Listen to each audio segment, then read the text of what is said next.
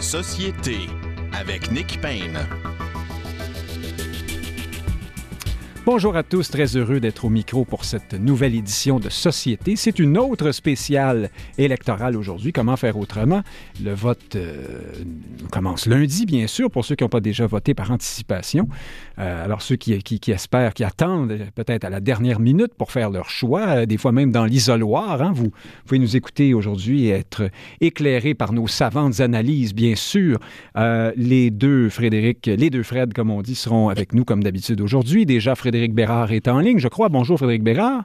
Bonjour, Nick Payne. Ah oui, on vous entend très bien. Vous avez une voix haute fidélité aujourd'hui avec un petit côté CB. C'est très, très intéressant. On a l'impression que vous nous survolez en hélicoptère. Parce que je suis en camion. Ah oui, c'est ça. Comment vous dites? C'est parce que je suis en camion. En camion? Ah oui, ah, ah, vous, partez à la manifestation à l'Assomption? Euh, voilà, voilà, ça suffit les euh, mesures sanitaires, Nick. Attendez pas à l'Assomption, là, je suis mêlé, mais enfin, peu importe, on va manifester aujourd'hui pour euh, sortir la CAQ. Hein? Est-ce que c'est aujourd'hui ou en fin de campagne? En tout cas, on y, on y reviendra. Et puis, Christian Dufour devrait être avec nous également ce midi. Bonjour, Christian Dufour. Bonjour. on, vous a, on vous a vu à euh, hier soir euh, chez Patrick Lagacé euh, à Télé-Québec. Vous avez âprement défendu votre point de vue, notamment sur l'élection, sur la, pertinence ou non hein, d'une réforme vers le mode de, scrutin proportionnel. Vous dites, Christian Dufour, attendons après le résultat de lundi pour, pour se remettre à discuter de ça, mais peut-être que ça vous épargnera pas aujourd'hui puis qu'on va, en parler un petit peu quand même. Ça vous dérange pas? Non, mais non. je pense qu'on va en reparler sans doute après lundi, mais il faut être un peu rigoureux. L'élection n'a pas encore eu lieu. Bon, voilà, et euh, les présentations sont longues aujourd'hui, mais c'est parce qu'on a des nouveaux avec nous. Patrick Derry est là en studio avec moi aujourd'hui. Il est analyste en politique publique et rédacteur adjoint à Options Politique, mais vous pouvez l'entendre aussi euh, chroniquer à Cube Radio notamment. Bonjour Patrick Derry. Bonjour Nick. Merci d'être là. Hein. C'est bien agréable de vous avoir en studio. Euh, de plus en plus, on reçoit des gens en studio cette année et c'est bien agréable. Et bientôt, Frédéric Lapointe se joindra à nous. Alors, allons-y, parlons tout de suite de cette campagne et commençons par euh, les plus récentes euh, nouvelles. Il y a bien sûr ces déclarations qui ont refait surface du ministre euh, Jean Boulet à propos de l'immigration, mais aussi les révélations, et je commence avec vous là-dessus, Patrick Derry, sur l'implication de la firme McKinsey dans la campagne, dans, que dis-je, oui, maintenant, elle est dans la campagne électorale, mais dans la, la, gestion euh, de la crise sanitaire.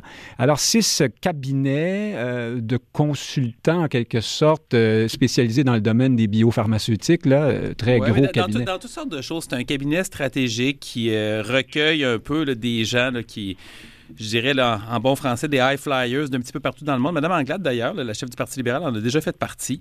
Euh, fait Tiens donc. Toutes sortes de compétences là-dedans. Là. Des, des, des, des, analystes, des économistes, euh, des, ingénieurs. Donc, euh, puis il y a des, gens qui ont une grande compétence là-dedans. Fait bon, le fait d'avoir recours à une expertise externe, c'est pas nécessairement ça le problème, c'est d'avoir pris deux ans et demi et des demandes d'accès à l'information, un, pour qu'on en connaisse l'étendue. Ça, c'est la première chose, une espèce d'opacité chronique, là, puis inexplicable, parce que tu as besoin d'aide, tu le dis. Je vous interromps une seconde. Alors, si on a appris donc que ce cabinet est, très impliqué euh, à contrat par le gouvernement Legault. Oui, ben, en, gros, ce qu'on a et vu... ces mêmes cabinets dont on avait parlé en France, ça avait un peu fait scandale là-bas parce que, un peu sur la même, euh, le même mode que ce qu'on constate ici, il était tellement impliqué dans la gestion de la crise qu'on craignait parfois qu'il se substitue au pouvoir politique. Euh. dans, ce cas-ci, ce qui est étonnant, c'est qu'ils ont été impliqués dans la genèse de la campagne de vaccination, du dépistage, des tests PCR au tout début. Euh, ils ont aussi été derrière l'idée de la formation rapide des préposés. Ils l'ont donné une journée, le lendemain, M. Legault sortait. le déconfinement, c'est eux autres aussi. ils ont même envoyé un mémo à Dr. Arda sur le port du masque un peu partout dans le monde. Et euh, fait que ça, c'est, tu regardes ça, puis c'est drôle parce que c'était sur des documents qui portaient le logo du gouvernement. c'était écrit votre gouvernement. Fait que, donc, notre gouvernement, ça a peut-être été McKinsey pendant un moment. Par ailleurs, si vous êtes ceux qui avaient conseillé Horacio Arruda sur le port du masque, ça paraît pas très bien dans votre CV non plus. non, non, mais sauf que l'affaire, ben, c'est ça, parce qu'ils l'ont un petit peu ramené. Euh, c'était en mai, ça, ce document-là. Ça veut dire qu'ils ont, peut-être. En fait, ce qui était. Il y, a, mhm. plusieurs bonnes choses, finalement, qui sont des bonnes décisions qui va avoir été prises. Là, je ne vais pas tout défendre. Mais tu te demandes, c'est quoi l'expertise à ce moment-là dans la haute fonction publique puis à la santé publique si on a besoin d'aller chercher des candidatures à l'externe pour ça. Puis en plus, on a refusé Joanne Yu aussi, je dois le rappeler, mm ex-président de Médecins sans frontières qui a 25 ans d'expérience en logistique de crise sanitaire. Fait que, disons, ça fait un peu désordre. Puis moi, je pense que ça pourrait avoir un impact sur la fin de la campagne. Pour plutôt choisir McKinsey à je ne sais combien de dizaines de milliers de dollars par jour. Enfin, ben euh, bref. 35 000 par jour. Ah, voilà. Euh, Frédéric Bérard, vous qui êtes un grand spécialiste en complotisme. Est-ce que vous pensez que cette nouvelle-là, je dis n'importe quoi évidemment, mais vous pensez que cette nouvelle-là va euh, faire du bien, euh, par exemple pour Éric Duhem, enfin regaillardir ces gens qui pensent que un sombre complot a été ourdi à la faveur de la pandémie, là, puis qu'il y a des choses qu'on ne sait pas, des choses scandaleuses qu'on ne sait pas. Hmm? Non, je pense pas. Je pense que le, résultat de l'élection est canné depuis très longtemps et puis j'imagine qu'on parlera de proportionnel tout à l'heure. Euh, de là l'importance de, réformer notre système au plus vite, de ça urge. Euh, bon, euh, moi, je suis d'accord avec Patrick sur, certains trucs. que le gouvernement veuille s'adjoindre les, services, les expertises de certains spécialistes externes, moi, ça me va très bien, mais comme il le disait, dites-le. Et là, là, très clairement, là, je pense que c'est sorti au moment. On l'avait dit, mais un petit peu. Hein? Là, ce qu'on apprend aujourd'hui, c'est davantage que ce qu'on savait déjà, en fait. Exact. Et, on ne savait pas que c'était de cette ampleur-là. Écoute, 35 000 par jour, je comprends que ces gens-là chargent excessivement cher de l'heure, là, mais ça reste que ça veut dire qu'ils ont, été là euh, à temps plein ou à peu près, très nécessairement. Si ça impressionne même un avocat comme vous, ça veut dire que c'est vraiment cher. Arrêtez là. Euh, ce que j'allais dire aussi, c'est euh, Juan Liu, moi, moi, ça fait longtemps que je l'ai dit, on en a parlé beaucoup. Cette expertise-là, on s'en est privé en, en, imbécile, essentiellement. On aurait pu s'en servir, mais ils avaient peur qu'elle fasse de l'ombre à Horacio Arruda. Donc, on s'est servi encore. Et là, on a encore une preuve supplémentaire qu'Arruda était essentiellement un pantin, on le savait, mais là, très clairement, c'est McKenzie qui envoie les mémos à Arruda. Voici ce que tu as à dire, voici ce que tu as à faire. Très clairement, ça confirme la, perception qu'on pouvait avoir à ce moment-là. Et puis pour le reste, ben, franchement, moi, c'est ça qui me désole dans cette affaire-là. C'est cette espèce de, petit jeu de cachette. Est-ce qu'on va apprendre encore d'autres choses? Est-ce qu'il y a d'autres trucs qui ne sont pas su? Ce gouvernement-là est un gouvernement de sondage, c'est un gouvernement de communication. Et pendant justement que cette crise-là se déroulait, on voyait très bien qu'ils suivaient l'aspect politique de l'affaire par des sondages, mais très clairement, ce n'était pas eux qui décidaient, ce n'est pas eux qui euh, ont, pris le leadership qu'ils devaient prendre très clairement comme gouvernement. Frédéric Lapointe, est-ce que tout ça euh, aura un effet à ce moment-ci sur le vote? Euh, oui, malheureusement, je vous dirais, euh, il est tout à fait normal pour un gouvernement d'aller chercher, euh, en particulier lorsque euh, cette entreprise est par ailleurs connectée pour savoir un peu plus rapidement peut-être qu'une autre ah, qu'est-ce qui se passe dans le monde. Un des clients de McKinsey est Pfizer, hein, évidemment. D'ailleurs, comme probablement d'autres intervenants du monde pharmaceutique. Et il faut être vigilant par rapport aux contrats gouvernementaux. Je vous donne un autre exemple que celui de la santé. En informatique, le gouvernement est complètement dépendant de grandes firmes, de supposés fleurons québécois qui euh, facturent des milliards de dollars au gouvernement et qui, parce qu'ils sont dans une relation de dépendance, peut absolument pas euh, exercer de jugement, contre-vérifier les propositions qui lui sont faites. Je vous soumets qu'en santé, ce n'est pas le cas. McKinsey est un abo même par rapport à la santé au Québec, à l'expertise en santé au Québec et les recommandations qui, euh, selon ce que j'entends, ont pu être formulées par cette firme. Il y en a aucune qui a été contredite euh, ou qui a été euh, combattue par euh, qui que ce soit en santé au Québec. Donc, c'est intéressant ce que vous dites. C'est un peu un faux débat. là. J'ai mis trop d'emphase sur, sur l'importance de McKinsey. Non, mais par exemple, si McKinsey avait dit ben, vous devriez acheter tel médicament plutôt qu'une autre, il y a 10 000 spécialistes au Québec pour dire au gouvernement non, non, ils sont en conflit d'intérêts, faites-le pas. Donc, en fait, il n'y a pas vraiment eu d'enjeu, ni de conflit d'intérêts, ni de mauvais éclairage pour le gouvernement. Ils en ont mis plus peut-être que la situation le commandait, mais c'était ah, une situation de crise. Alors, moi, je vois pas de problème là-dedans. En informatique, par contre, c'est un autre problème. Hein. Vous voulez qu'on parle de CGI, on peut en parler longtemps et de la relation de dépendance que le gouvernement entretient avec. Mais dans le cas de McKinsey, je pense que c'est une tempête dans un verre d'eau, mais dans le contexte, oui, les électeurs, ça va les énerver. On est à deux jours du vote. Ah, c'est pour ça que vous dites, oui, que s'il y a un effet sur le vote, ce serait dommage. Oui, oui, exact, exact. Euh, Christian Dufour, là-dessus? Euh, ben, écoutez, euh, ce, qui est remarquable, c'est qu'on n'a pas beaucoup parlé de la pandémie durant la campagne électorale. En effet. Donc, c'est une des fois où on parle de la pandémie. C'est un dossier assez élaboré qui a été rendu public, je pense, par Radio-Canada. Je pense pas que moi, ça va avoir d'impact euh, sur le résultat du, vote. Et puis, ça me scandalise pas beaucoup de prime abord, même si je n'ai pas regardé le détail du dossier, parce que c'est pas juste ici que ça a été fait. Vous l'avez dit, en France, en Ontario, c'était une situation d'urgence. Il faut quand même se replacer dans le contexte. C'est facile de critiquer après, ça attire l'attention quand même sur euh, une dynamique, c'est qu'il y a des gens qui trouvent que notre fonction publique n'est pas fonctionnelle. Euh, et euh, ça peut en fait accréditer ça. Même si c'était dans une situation d'urgence, il reste que le gouvernement a éprouvé le besoin, ici comme ailleurs, d'aller à, l'extérieur parce qu'il fallait vraiment livrer la marchandise. Donc, je comprends que certains syndicats, certains fonctionnaires sont un peu insultés, mais peut-être que la critique aussi est en partie juste.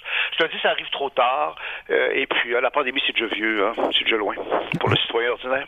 Alors, Christian Dufault, vous qui êtes quand même un critique des mesures sanitaires, vous allez décevoir les gens qui vous euh, voyaient comme un héros puisque vous ne voyez pas là un scandale dans l'affaire McKinsey, mais enfin, on vous laissera gérer ça. Avec... Je comprends pas avec vos admirateurs.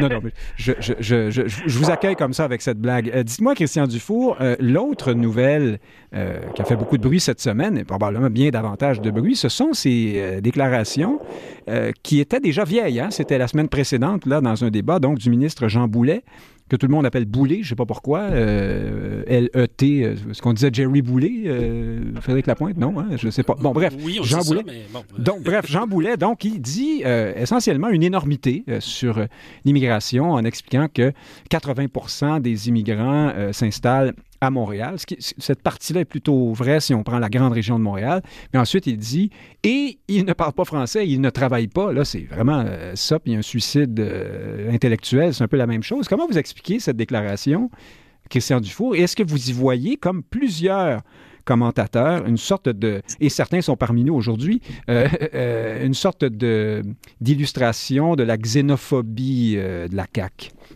Euh, ben, moi, j'ai de la difficulté à comprendre, en fait, cette déclaration-là d'un ministre d'immigration. Euh, il y a des gens qui m'ont écrit en me disant qu'il avait été mal euh, interprété.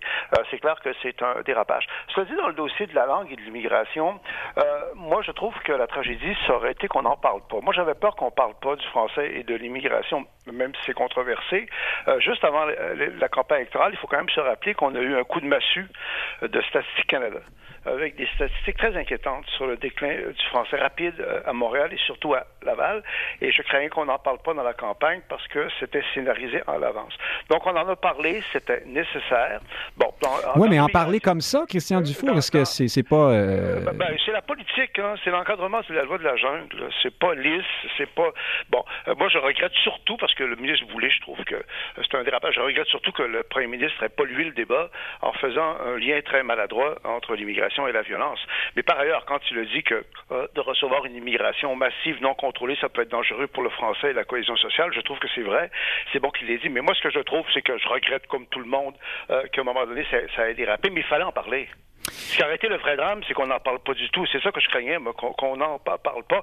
Mais les controverses, là, c'est pas dramatique, les controverses. Il en faut des controverses. C'est ça, euh, la politique. Mais Boulet, moi, je vous avoue que j'ai été un peu pantois quand j'ai entendu ces, déclarations. Et d'en tirer une conclusion sur la xénophobie de la CAQ. Moi, j'embarque pas là-dedans, là, la xénophobie de la CAQ. Rappelons que le Québec euh, est, une des sociétés au monde qui reçoit le plus d'immigrants per capita, plus que des pays historiquement très ouverts à l'immigration que les États-Unis et la France. Donc, euh, qu'on arrête de nous faire passer pour des fermés. On est ouvert, mais on ne peut pas se faire manger tout rond. Puis les statistiques, de, les données Statistiques Canada, c'est de la science. Durant la pandémie, tout le monde radotait sur la science.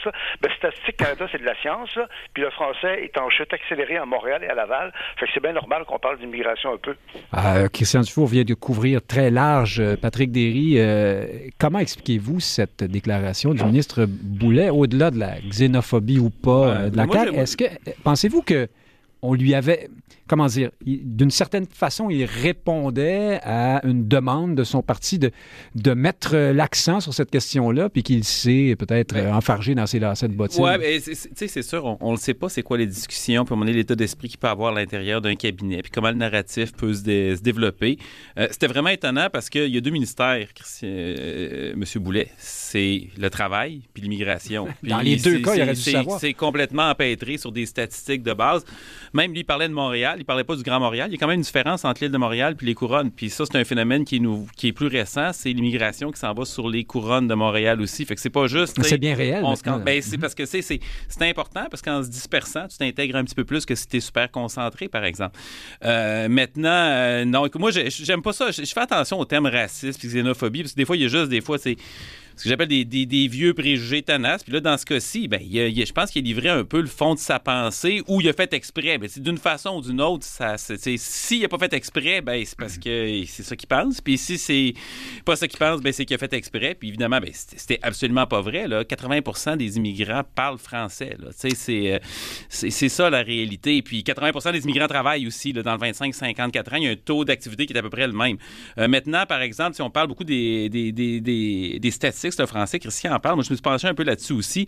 Puis, il y a un phénomène qu'on a tendance à oublier. D'abord, c'est la proportion de Québécois qui sont capables de parler français est beaucoup plus élevée qu'il y a une quarantaine d'années. Il ne faut pas oublier ça.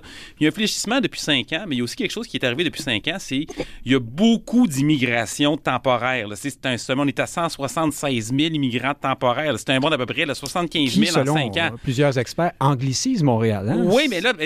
Et, lourdement. Oui, bien écoute, là... là, vous savez que vous êtes en train de nous emmener dans un... On ne sortira pas des pourcentages. C'est sûr ça peut être long à résoudre des pourcentages, mais moi, juste amener le point que si tu as 80 000 immigrants temporaires de plus de, que 5 ans, c'est 1 de la population du Québec. Fait que ça peut être assez pour faire bouger l'aiguille un petit peu, mais ça ne veut pas dire qu'on est en train de, de, de, de à vitesse euh, galopante. Là, il y a Frédéric Lapointe qui fait des mimiques euh, à côté de vous, mais on va, là, vous, vous nous amenez déjà dans le débat sur la, la, situation. Désolé, on peut faire un rewind puis revenir sur autre chose. Non, mais restons un instant sur la xénophobie parce que, Frédéric Bérard, vous avez écrit ça, vous, là, vous, vous avez dit, tu votes pour la CAQ, tu votes xénophobe. Vous avez écrit ça sur euh, Facebook suite à, ces, à cette déclaration du ministre Boulet. Mais une chose, Frédéric Bérard qu'on dit moins sur le ministre Boulet, c'est qu'à ce jour, jusqu'à temps que ça, ça arrive, il était vu comme un ministre plutôt euh, j'allais dire performant, efficace, euh, bien à sa place. Quelqu'un qui aime la caméra, mais qui euh, dit les choses correctement généralement. Et il a été, il s'est fait remarquer avec une bourde dans le dossier de l'immigration. C'est lorsqu'il avait il s'était montré ouvert à des seuils d'immigration plus élevés que ceux préconisés par la CAQ. Alors, ça, va exactement dans le sens contraire de sa gaffe de cette semaine et de ce que vous dites. Euh, vous maintenez qu'il y a de la xénophobie là-dedans? Ben oui, ben un instant. L'autre bourde de Jean Boulet, vous l'avez oublié, euh, c'est euh, la suivante. Il avait très clairement fait un lien avec le chemin Roxham et la lutte à la pandémie en décembre 2021. C'est quand même pas si mal, ça. Et puis pour le reste, oui, je suis désolé, mais la CAQ est un parti xénophobe. Va falloir le dire, et je le dis, et j'ai des preuves à l'appui, et si vous me donnez un 30 secondes, je les étaille. Bon, ça fait des années qu'on vous donne des 30 secondes par-dessus 30 secondes. Allez-y. On a détruit illégalement 18 000 dossiers d'immigration. Quand je dis illégalement, c'est à l'encontre d'une ordonnance de la Cour supérieure. Ça, c'est Jolin Barrette. Un lien entre Oxfam et la pandémie, ça, c'est Boulet évidemment, la déclaration de Boulet cette semaine. Non, mais attendez, j'interromps votre 30 secondes. Juste, 5 secondes de, mon côté. Euh, là, vous allez nous faire la nomenclature de tout ce qui, a, tout ce qui nous a montré qu'une sorte de préjugé défavorable à l'immigration, euh, ou en tout cas au niveau actuel d'immigration par la CAQ. Est-ce que, à partir de ça, on peut conclure à la xénophobie euh, nécessairement, c'est-à-dire ben, euh, j'aime pas les ben, étrangers, euh, leur couleur ben, de peau, je sais pas. si vous permettez, je, laisserai vos, vos, auditrices et vos auditeurs en juger, en tirant leur propre conclusion. La mémoire est une faculté qui oublie et je pense que tous ces éléments-là, Là, on parle des quatre dernières années. Là. On ne parle pas d'un bilan de 40 ans. Là. Et, et donc, je continue. L'immigration et la Louisiane, François Legault. L'immigration et la violence, François Legault. L'immigration et la cohésion sociale, ça, je suis pas d'accord avec euh, Christian François Legault aussi. Immigration, Suède, hein, l'extrême droite, et l'Allemagne, François Legault.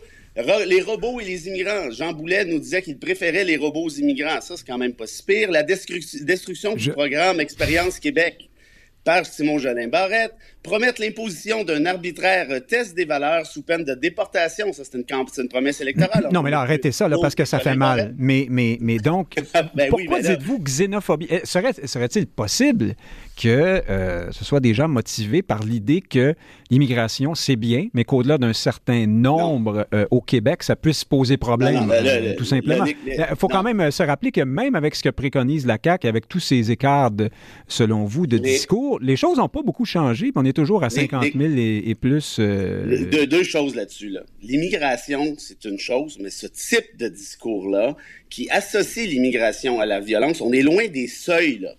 Là, je suis désolé, là, c'est plus que des bourdes. Ça, c'est répété C'est un modus operandi. Comme disait Patrick, soit qu'ils le pensent, soit qu'ils font semblant de, le penser. Dans les deux cas, c'est déplorable. Et pour répondre à l'argument de Christian tout à l'heure, il faut faire attention. Quand je dis que la CAQ est xénophobe, je dis pas que les Québécois sont xénophobes. Je dis que la CAQ est xénophobe. C'est pas la même chose. Je pense que les Québécois sont beaucoup moins xénophobes que le narratif qu'on entend actuellement, même si il y en a peut-être un 35-40 qui votera pour la CAQ. Ce que j'essaie d'étayer là, ce sont des faits, ce sont des déclarations précises, plus des gestes détruire 18 000 dossiers d'immigration, Nick, je suis désolé. Non, mais là, vous vous répétez, mais, on, vous a bien entendu. La Cour vous a bien entendu. Vous êtes un excellent plaideur. Mais euh, à mon sens, et je vais tout de suite passer la parole à Christian Dufour qui a été interpellé, puis Frédéric Lapointe ronge son frein en attendant. Euh, nous n'avons qu'à bien nous tenir. Euh, Christian Dufour, alors, Frédéric Bérard, entre ce que vous dites et la xénophobie, je ne suis pas convaincu que vous avez fait le lien de le lien euh, indubitable. Mais Christian Dufour, d'après vous, la CAQ euh, a-t-elle raison ou pas? Ben, vous nous l'avez dit déjà un peu, hein, de s'inquiéter euh, des, hausses d'immigration, en fait des, seuils d'immigration et des difficultés inhérentes à l'immigration en contexte québécois. Mais j'imagine que vous n'êtes pas d'accord avec l'idée de la xénophobie. Là? Ben, je laisse à Frédéric Bérard, en fait, la responsabilité de ses affirmations. Mais il me semble qu'un important, en fait, c'est en termes de politique publique. Euh, L'idée n'est pas de se mettre à, critiquer les immigrants, puis je peux comprendre que des Québécois issus d'immigration euh, sont un peu perturbés par ça. Je me mets à la place sur le, sur le plan humain. Euh, mais c'est pas ça le problème. Là. En fait, il y a un tas d'immigrants qui s'intègrent très bien au Québec francophone. Euh, le problème, c'est qu'on a découvert depuis quelques mois qu'on a perdu le contrôle de l'immigration au Québec. Euh, bon, il y a le, le honteux chemin juste le chemin Roxham, c'est une honte absolue, cette affaire-là. Euh, c'est très irrespectueux pour le peuple québécois. C'est très irrespectueux, en fait, pour les règles de droit, pour euh, les immigrants qui respectent euh, les règles. Il y a l'explosion des immigrants temporaires. Donc, l'idée, c'est de reprendre le contrôle. Puis, je reviens, les données de Statistique Canada, c'est pas des états d'âme, c'est des données. Puis, en cinq ans, d'habitude, ça bouge pas beaucoup, en fait, les chiffres. En cinq ans, ça a vraiment bougé beaucoup. Moi, je veux dire, ça m'a perturbé, cette affaire-là. Vous parlez de ben, l'état du français. À Laval, là, je veux dire, en cinq ans, je veux dire, ça, a vraiment baissé beaucoup, là. Donc, à ce moment-là, c'est très normal qu'une société, puis dans le cadre que ça déborde, que ça dérape par Moi, ça me scandalise pas. Mon Dieu, qu'il y a un côté que les Québécois veulent à tout près être dans le confort, puis jamais avoir de controverse. Bon, euh, je trouve c'est normal qu'à un moment donné, ça dérape un peu. C'est ça, la vie, là. Bon, ben, M. Boulay, il a dérapé beaucoup, là. Je sais pas pourquoi. Mais c'est pas ça qu'il faut retenir, quand même. Ce qu'il faut retenir, c'est que dans cette campagne-là, on n'a pas escamoté un sujet qui est vital pour notre avenir collectif. Comment reprendre le contrôle de l'immigration? Il faut continuer à recevoir des immigrants, euh, c'est sûr. Mais rappelons qu'avant l'ère Charret, on en recevait 35 000 quand même. On est rendu que Québec solidaire, c'est du délire, Québec solidaire. Hein. Il, parle, il, parle, de 80 000 immigrants. Puis en plus, on leur dit, on va leur donner plusieurs années avant de s'adresser à l'administration publique en français. Et la solution magique, c'est la régionalisation. Euh, y a toujours quelque chose de plus bidon que la régionalisation? Donc, tous les partis disent ça. Hein? La xénophobie raciste, vraiment, il y, a, a qu'on arrête de parler de ces affaires-là. Ça pollue le débat autant que la déclaration de François Legault. Euh, ceux là, qui nous parlent de xénophobie et de racisme, je trouve que c'est, ils sont dans la même lignée quand Legault a fait le lien entre l'immigration et la violence. Et ça, c'était très maladroit. On va, on va, passer le message à Frédéric Bérard. Mais dites-moi, Christian Dufour, revenons à la campagne. Est-ce que ces déclarations-là, les plus euh, discutables comme celle du ministre Boulet, mais aussi celles de François Legault, qui ont quand même soulevé l'ire de nombre de commentateurs et euh, d'analystes sur euh, la louisianisation, sur la, possibilité de, déstabilisation sociale, la référence à la Suède. D'après vous, est-ce que ça plombe la CAQ dans l'élection ou est-ce qu'au contraire, malgré les cris d'orfraie, c'est bon électoralement pour elle? Ben, je pense qu'il y a une grosse différence entre les commentateurs bon chic, bon genre, les progressistes et le peuple québécois là-dedans. Bon, on peut se demander jusqu'à quel point euh, François Legault, bah, il est toujours à hein, euh, il paye. Mais en même temps, peut-être que ça fait son affaire. Moi, si on accepte la question de la violence, je trouve ça très maladroit, la question de la violence. Euh, mais le danger pour le français, pour la cohésion sociale, je trouve qu'il a totalement raison. Évidemment, il peut caricaturer. Quand il parle de louisianisation, c'est un peu exagéré, mais il mettait l'accent quand même sur le danger d'une folklorisation de notre culture qui est réelle. J'écoutais l'autre jour au franc-tireur, euh, pour franc-tireur, euh, aux deux hommes en or la semaine passée, Louis Morissette. Hein, c'est pas un, identitaire total euh, qui attire l'attention sur le danger pour la culture populaire québécoise en français dans l'avenir que sa, femme Véronique Cloutier n'est pas connue par un grand nombre de francophones à Alma donc, il y a quelque chose qui est en train de se passer par rapport à notre identité et à notre euh, culture. Donc, à ce moment-là, c'est important euh, qu'on en parle. Puis c'est important, je le répète, qu'on arrête de toujours parler de xénophobie puis de racisme. C'est une façon d'empêcher les gens de parler, ça. Bon, Frédéric Lapointe, vous allez avoir le dernier mot sur cette partie-là du débat. Est-ce que xénophobie, oui ou non? Est-ce que la CAQ euh, engrange des votes quand elle va sur ces terrains-là ou elle en perd? Est-ce que c'est un jeu à somme nulle? Qu'est-ce que vous pensez de enfin, ça? moi, ça m'empêche pas d'en parler. Mais... il n'y a personne, je pense, hein, qui réfléchit à la chose pendant cinq minutes, qui peut arriver à la conclusion que Jean Boulet, ministre du Travail et de l'Immigration, croit que 80% des immigrants ne travaillent pas ou croit que 80% des immigrants n'apprennent pas le français. C'est une phrase qu'il a lâchée dans un débat qui a duré je ne sais pas combien de temps. Et si vous regardez les chiffres qu'il a prononcés, il dit 80% euh, s'établissent dans la région de Montréal, puis il répète le même chiffre, comme on, découpe des biscuits là, dans une pâte à biscuits. Mais dans ce cas-là, disons qu'au minimum, il était dans une démarche de... Il voulait bien marquer le coup et montrer que l'immigration, c'est compliqué à Montréal. Hein? On peut s'entendre là-dessus. Oui, oui, tout à fait. Mais sur les chiffres, il n'y a personne, à mon avis, là, qui prend la peine de se pencher là-dessus sur qui est Jean Boulet, qui pense qu'il pensait ça. Mais pourquoi, la question, c'est pourquoi est-ce que ça colle à la CAQ. Hein? Si c'est quelqu'un d'autre qui avait échappé ça, le chef du Parti vert, personne ne serait arrivé à la conclusion que le Parti vert est devenu pas le chef du Parti vert. Hein? Surtout pas le chef du Parti vert qu'on connaît. Donc, un, peu comme pour d'autres problèmes dans des campagnes électorales, c'est lorsque la bourde colle à un parti politique, il y a une raison à ça. Et la raison, c'est que oui, effectivement, euh, du côté de la CAQ, ils ont pas choisi de faire ces déclarations malheureuses avec une optique stratégique, mais ils ont choisi d'avoir un discours, disons, qui polarise un peu une menace qui viendrait de l'extérieur vis-à-vis euh, la population québécoise de chouche ou de je sais pas combien de générations. Donc, c'est pour ça que ça colle. Et il faut faire attention, donc, quand on tient ces discours-là. Je trouve que du côté du Parti québécois, ils s'en tirent mieux malgré une position plus sévère vous alliez nous sur dire le seuil, euh, parce que le ton n'est pas le même. Et ben oui, il peut y avoir euh, quelqu'un qui a écrit quelque chose il y a dix ans, mais parce que le ton de la campagne n'est pas le même, ben c'est pas parce qu'il y a un propos islamophobe il y a dix ans de quelqu'un qu'on connaît pas dans l'Assomption ou, Rousseau, je ne sais pas, que ça colle. Vous lisez euh, dans mes pensées, c'est notre prochain sujet. Oui, c'est ça. Donc, je, et c'est la même chose pour euh, une candidate qui vole le dépliant de Paul Saint-Pierre Plamondon dans Camille Lorrain. Si QS avait été exemplaire dans l'élégance et le respect des lois, si c'était pas pogné avec le directeur général des élections sur quelques aspects en début de campagne, je vous garantis que le vol de dépliant serait probablement passé tout droit. Ce serait passé comme une anecdote malheureuse, mais rien pour justifier... comme une lettre à la poste. Comme une lettre à la poste, rien pour justifier son retrait de candidature. Vous m'étonnez quand même. Mais, l'accumulation des gestes fait en sorte qu'à un moment donné, il y a une gaffe qui colle, puis c'est ce qui arrive à la CAQ, comme c'est arrivé à QS d'ailleurs. Patrick Derry, notre péquiste en résidence, vient de nous dire à, demi-mot que Paul Saint-Pierre Plamondon gère mieux la question euh, du français et de l'immigration que François Legault, ce qui n'est pas faux à proprement parler. M. Legault était plutôt pato, euh, souvent. Euh, je, suis entièrement d'accord, mais tu sais. Euh, mais j'allais vous demander, Paul Saint-Pierre Plamondon propose quelque chose de beaucoup plus radical, hein, réduction des seuils. Puis pourtant, lui, de son côté, les accusations de xénophobie mm. ne sortent pas, ou en tout cas peut-être dans la Gazette, mais mm. pas, pas autour de cette table et au téléphone. Qu'est-ce que vous en pensez? Ben, parce qu'il y a une approche rationnelle. C'est-à-dire, moi, je personnellement, je suis pas d'accord avec, euh, avec ça pour des raisons qui prendraient plus que l'heure. Fait que je, vais épargner ça à mes collègues. Mais euh, le ton est posé, c'est factuel. C'est un gars studieux, M. Saint-Pierre Plamondon. Il, a, il, avait écrit un livre, Les orphelins politiques, qui est quand même une lecture que moi j'avais trouvé bien intéressante.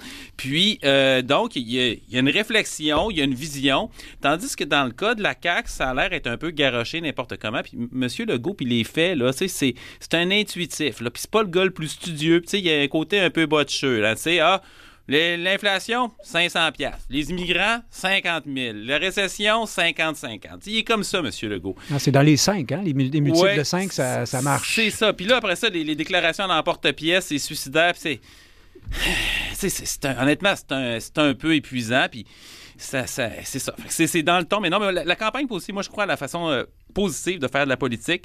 Euh, je pense que M. Plamondon, il va aller chercher quelques points, mais je ne suis pas qu'il finisse deuxième dans le vote populaire. on va voir, c'est sûr qu'il y a un gros vote par anticipation, mais c'est la bonne façon de faire les choses, de garder ça de façon. On peut s'emporter des fois, c'est correct, mais c'est des sujets sensibles. Puis, quand on connaît des gens qui sont nés de l'immigration, qui ont grandi ici, qui n'ont pas nécessairement la même couleur, mais qui parlent québécois, comme vous autres et moi, euh, il y en a qui ça leur est rentré dedans cette semaine. Là.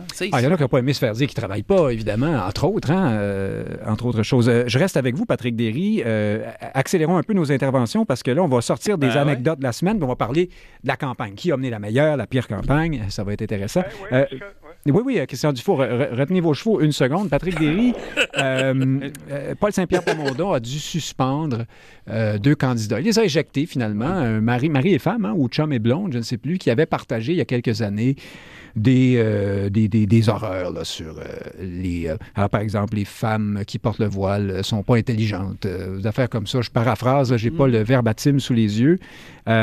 Est-ce qu'on va trop loin? Est-ce que ça fait plusieurs années? C'était à une époque où on débattait de la charte des valeurs. Euh, c'était à une époque où les, beaucoup de gens étaient traumatisés par les, attentats monstrueux. Enfin, le débat s'était échauffé. Des gens disaient des horreurs.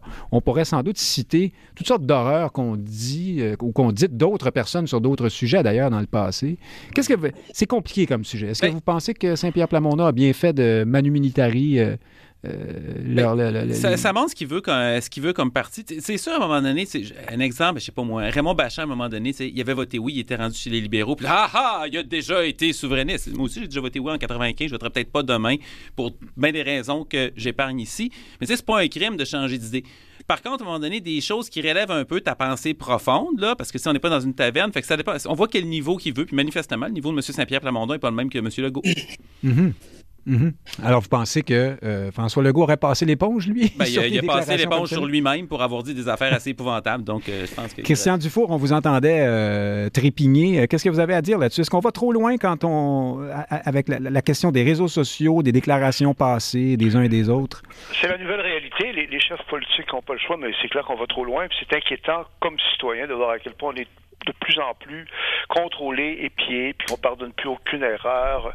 Donc, mais, c'est la nouvelle réalité. Ça, pourquoi je voulais réagir tout à l'heure, c'est que j'étais très, très révélateur quand vous avez dit que la proposition de Paul Saint-Pierre Mamondon euh, d'avoir 35 000 euh, immigrants par année, c'était radical. Ah ben non, moi j'ai juste dit que c'est plus, euh, plus audacieux que celle de la CAQ, en tout cas. oui, j'ai employé le mot radical, vous avez raison. Alors moi, moi c'est plus Québec solidaire à 80 000 immigrants qui est radical. Que vous trouvez radical, oui, oui, j'aurais pu dire ça. Et l'autre point, c'est que pourquoi ça, ça a moins choqué, c'est que c'est tout récent qu'on prenne Paul Saint-Pierre Plamondon au sérieux. Jusqu'à il, y a quelques mois, quelques semaines même, en fait. Euh, quelques semaines, hein? Pour, pour, pour, acquis que c'était fini, Paul Saint-Pierre euh, Plamondon. Et c'est clair que François Legault, on peut lui reprocher mais des choses. Hein. C'est pas un intellectuel. Il l'a bien dit. Il peut être maladroit encore, qu'on peut se demander jusqu'à quel point ça fait pas son affaire. Il est plus vieux, mais il a gouverné le Québec pendant quatre ans. Euh, et ça lui donne quand même une crédibilité. Euh, il traîne un tas de casseroles. Euh, une crédibilité que les autres n'ont pas. Les autres, ce sont des aspirants valeureux. Je trouve que c'est une très belle campagne. Moi, j'ai aimé la campagne en, dépit des, dérapages. puis aussi, moi, je voulais juste finir là-dessus. C'est qu'une campagne électorale, c'est pas une discussion intellectuelle élégante c'est un combat. C'est l'encadrement de la loi de la jungle. Je trouve qu'au Québec, il faudrait accepter qu'à un moment donné, là, je veux dire, on dit pas juste des affaires bien gentilles. C'est, normal, ça. Il faut vraiment parler des vraies choses. Puis que euh, quand on, me disait, François Legault, il a dit des choses épouvantables, le, le lien avec la violence, un premier ministre ne dit pas ça qu'il y a un lien entre la violence et l'immigration. Mais pour le reste, je vois pas ce que c'est scandaleux d'avoir parlé de louisianisation. On peut critiquer, c'est des caricatures, mais c'est ça la vie, c'est ça. Je trouve qu'à un moment donné, il y a une espèce de volonté de normaliser, de moraliser la vie politique qui est dangereuse parce qu'il y a une vitalité qui sera plus là. À cet égard-là, Christian Dufour, le retrait, le vol d'un dépliant du Parti québécois pour le remplacer. oui, vous, vous, trouvez que la, candidate aurait dû rester euh, non, en moi, Moi, j'ai eu deux réactions. la candidate de Québec solidaire, là? Ma première réaction, comme tout le monde, j'ai épouvantable. Et puis là, vraiment, n'aurait pas dû faire ça. Puis c'est vrai que c'est une grosse gaffe sur le plan politique. Hein. Mais c'est pas glorieux, là. C'est pas un bénévole un peu trop enflammé. C'est quelqu'un qui, qui, sollicite la confiance des électeurs. C'est C'est une avocate aussi. C'est le parti vertueux par excellence. Québec solidaire, c'est le parti donneur de leçons. Puis en plus, ça, ça a une conséquence politique parce que ça, ça augmente les chances que Paul Saint-Pierre soit élu. Je l'ai dit, trois heures après, j'étais dans mon salon. Puis j'ai dit, ben là, c'est quand même pas grave ce qu'elle a fait, là. C'était pas parfait. N'importe qui aurait été susceptible de faire ça. Sauf que il y a une caméra. Hein, il y a des caméras désormais qui nous épient. Puis que là, ben, écoutez, elle, se promenait de boîte à lettres à boîte aux lettres.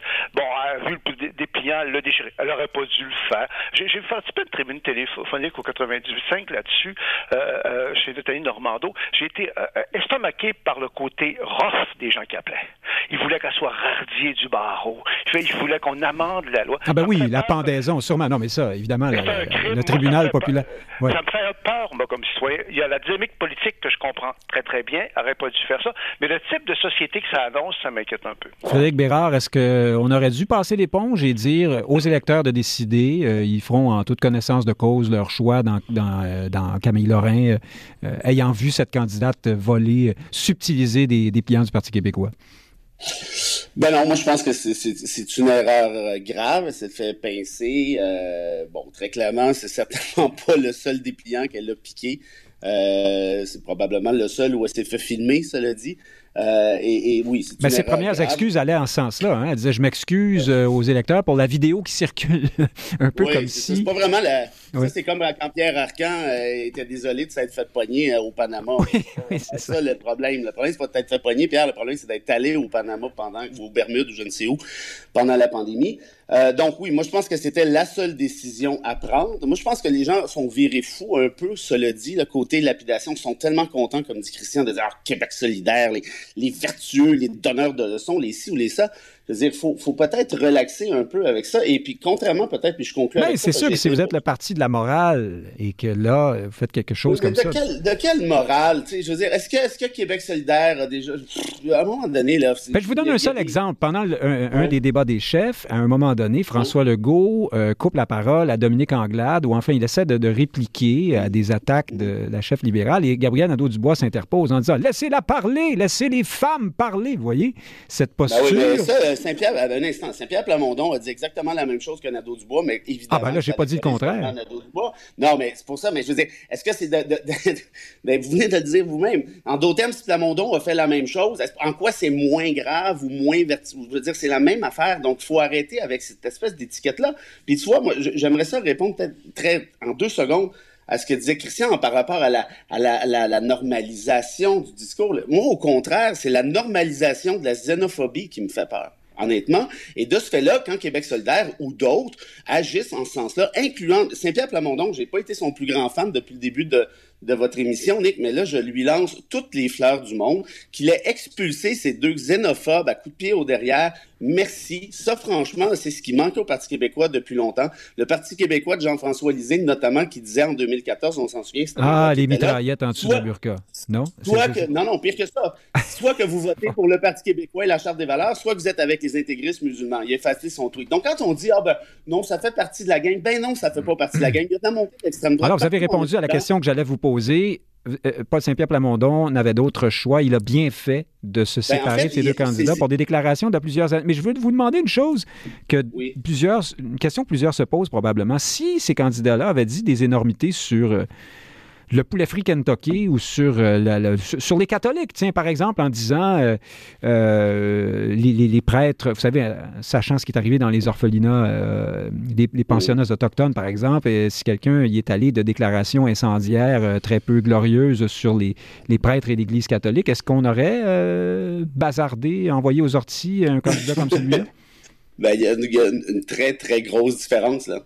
C'est vrai que les contre catholiques, non, mais c'est vrai que les pères catholiques ont été, allés les Oblats, euh, évidemment en, tête de file, ont été à la tête de ce scandale épouvantable des résidences autochtones. Donc, que les gens les critiquent, j'espère qu'ils ont raison, versus un tweet d'Élysée qui dit « Vous êtes avec le PQ ou les intégristes musulmans euh, Il me semble qu'il y a une différence majeure. Là. Frédéric Lapointe, euh, en terminant là-dessus, je sens que vous allez défendre euh, Paul Saint-Pierre Plamondon, mais euh, allez-y en quelques secondes. Bon, Faites-le, mais rapidement. Non, non, mais c'était une belle occasion d'affirmer sa posture, effectivement, et ça a été remarqué, donc c'est un, un, succès. Mais pour venir très rapidement sur la surenchère des, des, scandales et des indignations et des retraites candidats, moi, je vais vous dire, en 2018, j'étais candidat du Parti québécois et ma vis-à-vis était Marie Montpetit du Parti libéral, et je, je dînais avec il n'y a pas très longtemps, puis on se rappelait, à la lumière de tout ça, comment on gérait ça les problèmes de ce type-là. En 2018, on avait nos locaux électoraux à deux adresses l'un de l'autre, et il arrivait quand euh, un de nos bénévoles déconnait, on appelait l'autre, on disait hey, t'as le bénévole d'école, tu peux régler ça? Oui, c'est beau, je règle ça. Puis, c'est pas, pas qu'il n'y a jamais rien eu euh, qui retroussait là, dans Maurice Richard à l'époque, mais parce que les organisations se parlaient, ben, tout le monde a vu une campagne électorale des plus exemplaires. Je pense que les partis au niveau national peuvent faire la même chose, tracer les lignes de l'acceptable, se parler,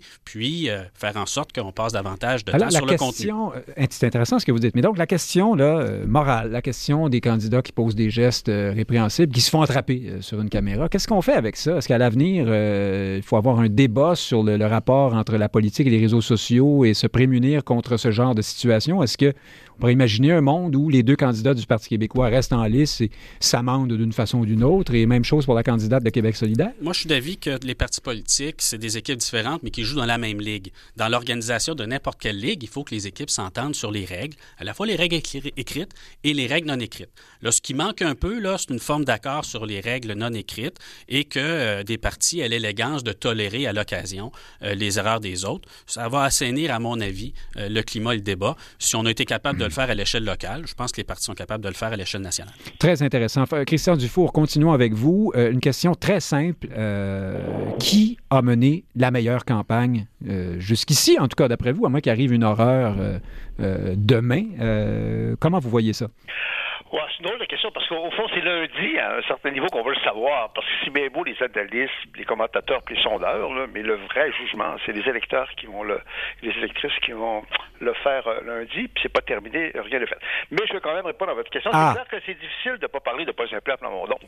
Parce que, et d'Éric Duhem aussi, je, je dirais. Parce qu'il y a juste quelques semaines, au fond, euh, l'opposition au gouvernement potentiel, c'était Québec solidaire. Ils étaient seuls, en fait, dans, dans le monde francophone. Euh, puis même Legault les avait choisis comme opposants. Et ce qui est fascinant, moi, je trouve, c'est qu'en juste quelques semaines, Québec solidaire n'est plus seul. Parce que Paul Saint-Pierre Plamondon, c'est la séduction efficace. Alors moi, je me souviens, euh, juste avant Noël, là, quand il y a eu le centième anniversaire de René Lévesque, puis euh, Lucien Bouchard euh, avait donné une entrevue à Patrice Roy, à quel point il y avait du mépris à l'égard de Paul Saint-Pierre Plamondon. On l'avait tassé, hein? on on voulait pas qu'il participe à ça, oui. Euh, Le PQ, c'était fini. Éric Duhem, c'est un weirdo. Il y a juste un an, en fait, personne ne le prenait au sérieux. On se retrouve maintenant avec un système politique où on a quand même Québec solidaire. On a euh, évidemment Paul Saint-Pierre Plamondon et Éric, euh, et, euh, euh, Éric Duhem. Cela dit, je pense que Paul Saint-Pierre Plamondon, c'est, c'est la nouvelle saveur du jour. Il a été chanceux, son timing a été bon, tous les astres sont alignés. Je ne sais pas ce que ça va donner, mais dans ce sens-là, on peut dire qu'il n'a pas fait vraiment de gaffe dans la campagne et on peut penser que c'est, c'est la meilleure campagne. Mais en même temps, c'est un peu superficiel ce qu'on, ce qu'on dit là, parce que c'est lundi que ça va décider. Mais moi, j'ai hâte de voir, parce que les Québécois peuvent être superficiels. Hein. Vous savez comment on est, hein? Euh, pensez à l'effet de la Clayton, là. Donc là, actuellement, là, il y a un buzz autour de Paul Saint-Pierre Plamondon. Euh, qu'est-ce que ça va donner lundi? Ça, ça va m'intéresser. Oui, la vague Saint-Pierre Plamondon en même temps. Patrick Derry, c'est probablement pas euh, cette fois-ci que ça se produit, mais euh, pensez-vous, comme Christian Dufour, que les Canadiens et Français n'ont que des émotions et pas, euh, pas d'opinion? Mais c'est pas de vous, hein, ça, Christian Dufour, cette déclaration? Laurier. hein? Oui, c'est ça. C'est Wilfrid Laurier Oui. qui avait dit ça. Ils n'ont- pas d'opinion, ils n'ont pas d'opinion, ils ont que des sentiments. Des sentiments, voilà. Mais, euh, non, mais moi, je suis. Bref, la meilleure campagne. Non, mais moi, je suis d'accord, c'est M. Plamondon, mais je pense euh, qu'on- euh, je suis d'accord avec Christian là-dessus sur les, raisons et les conclusions. Je pense qu'il a appliqué un plan de match puis qu'il pensait à ses affaires depuis longtemps, puis ça paraît. Éric Duhem aussi, d'ailleurs, aussi, puis c'est encore là, je suis entièrement d'accord. C'est les deux qui ont eu la meilleure campagne. Et encore, dans le cas de M. Duhem, ça fait longtemps qu'il y pense. Mais ça plafonne, hein? Dans le cas d'Éric Duhem, on a l'impression Ben, que ça n'a pas plafonne, bougé. mais sauf que le plancher bouge pas non plus. Là, c'est ça l'affaire. C'est un Mhm. parti qui n'existait pas. C'était 1% de Parti conservateur. Je veux dire, il était en dedans de la marge d'erreur avant d'arriver. Euh, et euh, ceci dit, par exemple, le résultat, évidemment, c'est la population qui va parler, mais ça ne veut pas dire que parce que tu gagnes que tu as eu la meilleure campagne. hein. Euh, la CAQ a déjà été autour de 50 là, brièvement. Là, sont rendus en bas de 40 C'est une campagne horrible, mais sauf que euh, ceux qui sont convaincus de voter CAQ, ben, ils votent quand même parce qu'ils ils l'aiment un peu pour ça, M. Legault. Et euh, qu'est-ce que ça va faire? Moi, je pense que ça peut faire bouger à la marge. Quelques petits points de pourcentage.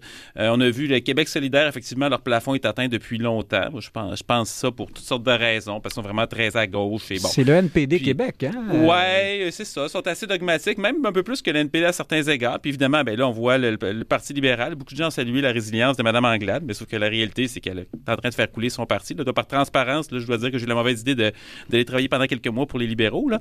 Il était supposé avoir un virage. Finalement, le virage s'en allait dans le mur. Fait que je suis allé voir ailleurs.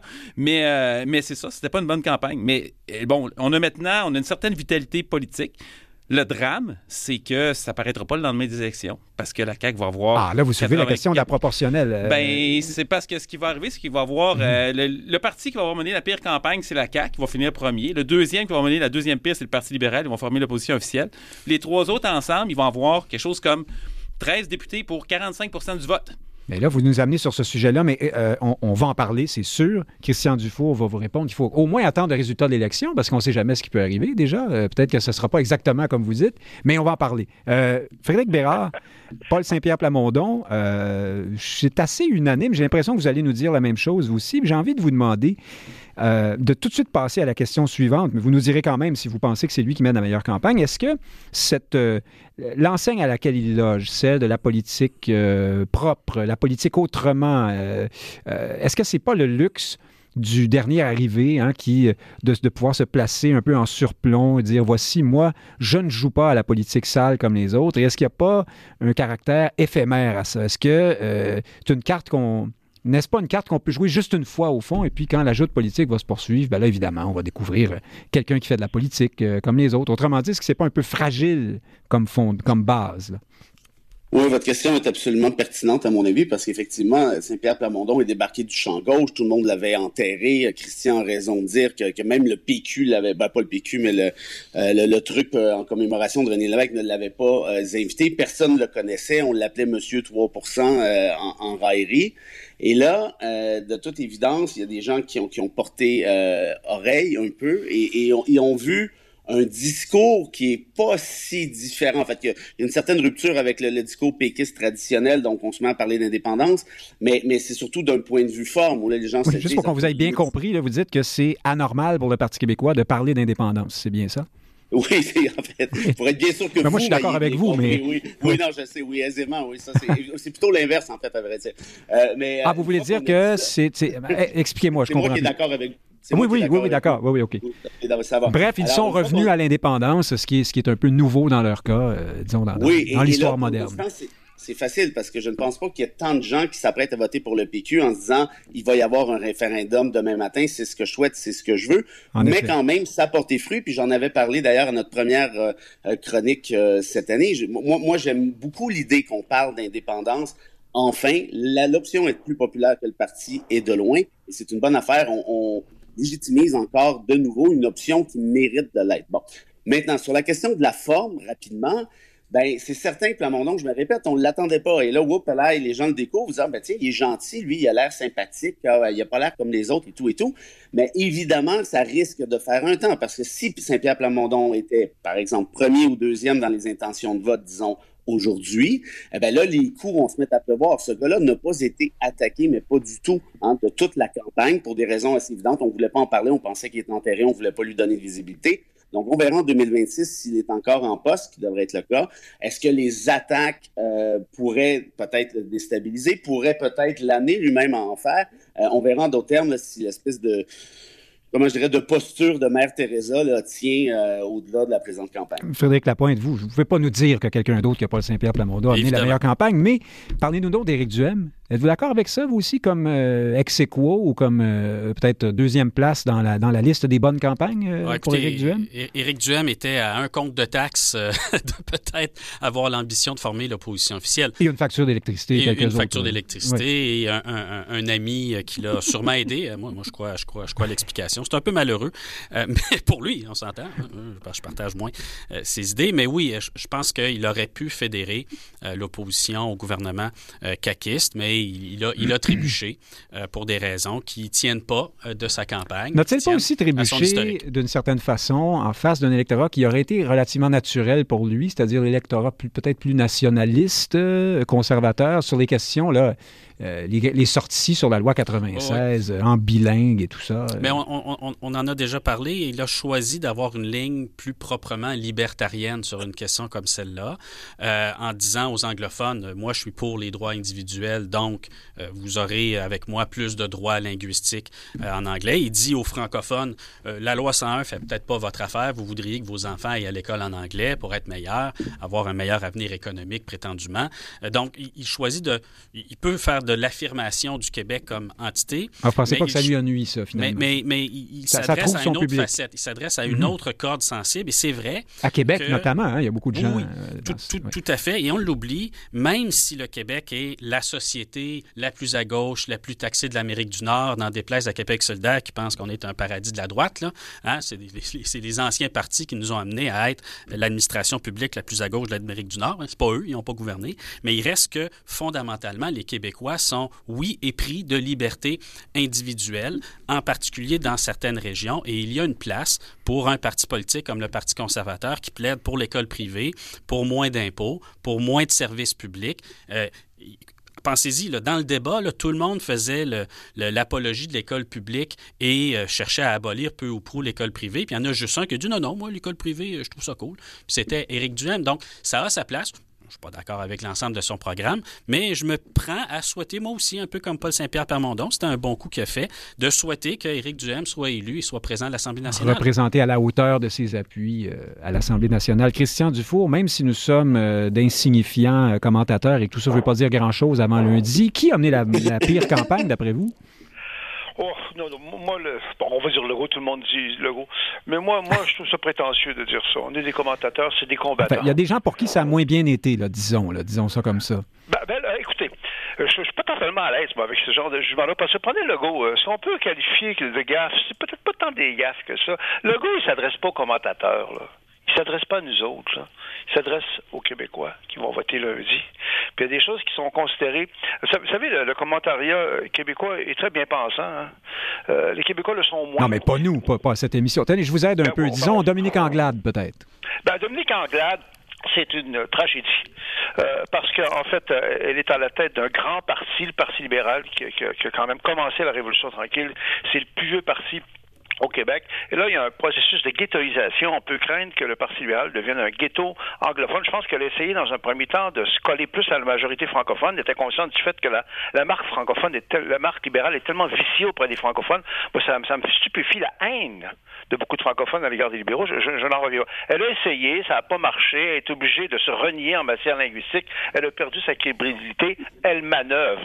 Donc, c'est pas elle qui est responsable de la dynamique dans laquelle est, est engagé le parti c'est pas que la difficulté à les critiquer eux-mêmes. C'est des valeureux combattants, tous qui en sont quand même. Qui sommes-nous pour commencer à dire? En tout cas, vous mon attitude. Ben absolument. Donc, donc, il y a eu d'excellentes campagnes et des pas aussi. C'est ce que, ce que vous. Mais gardons une petite gêne, là, quand même. oui, c'est très bien. Et sur la question, euh, parce que c'est le moment d'en parler, Christian Dufour, de la alors, c'est un discours qu'on a, qui, connaît une sorte de recrudescence en ce moment sur notre système, notre mode de scrutin qui euh, ne tient pas compte euh, toujours correctement du niveau d'appui dans les suffrages de chaque parti, qui peut donner des, disparités ou des, aberrations. dans quel état d'esprit êtes-vous? Est-ce que ce qui se passe en ce moment vous ébranle dans vos convictions quant à ce que notre système euh, est malgré tout le meilleur possible parce qu'il permet un gouvernement fort? Non, ça me branle pas. Je trépigne, en fait. J'ai hâte de parler de ça, moi. Parce que j'ai écrit là-dessus. Mais il faut quand même être rigoureux. L'élection n'est pas arrivée encore. On ne sait pas ce que ça va donner lundi euh, euh, précisément. Donc, c'est un peu prématuré. Mais pour vous faire plaisir, mon cher Nick, euh, je peux commencer à en parler un peu. Moi, je rappellerais que notre système n'est pas parfait. Hein. Ce sont des dynamiques différentes. Il y a des bons côtés, des mauvais côtés.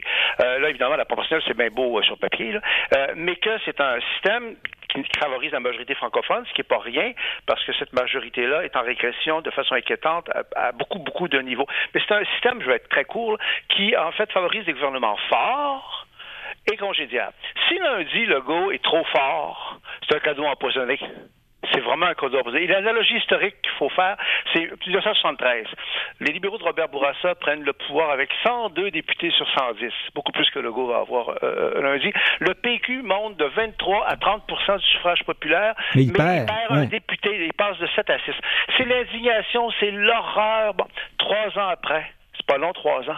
Le PQ prend le pouvoir de façon majoritaire et adopte la loi 101. C'est ça la dynamique. Avec moins de votes que, que les libéraux, hein, si, si ouais. je ne m'abuse. ou- Non, non, il y a, non, il y avait eu plus de votes que les libéraux. Mais c'était très que serré. C'était- que- c'était ce que très je veux dire, là, Mhm. c'est que si Legault... euh, On juge pas un mode de scrutin sur une élection. Si Legault est trop fort euh, lundi, il faut pas qu'il soit ça. Ça peut se défaire très vite, euh, tout ça. Et les oppositions vont avoir la sympathie des commentateurs, des médias. Ils vont avoir de l'argent, ils vont avoir du cash.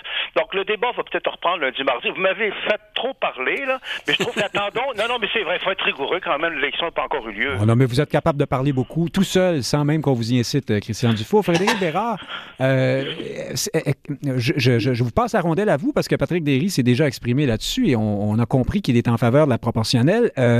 C'est vrai que si on si on était dans un système avec une, à tout le moins une composante, un peu de proportionnel, euh, la CAQ serait très possiblement forcée, euh, après lundi, de faire une sorte d'alliance avec les libéraux, par exemple, pour gouverner. Par conséquent, peut-être que la loi 96 euh, ou des, des, des gestes comme celui-là ne seraient pas possibles à l'avenir.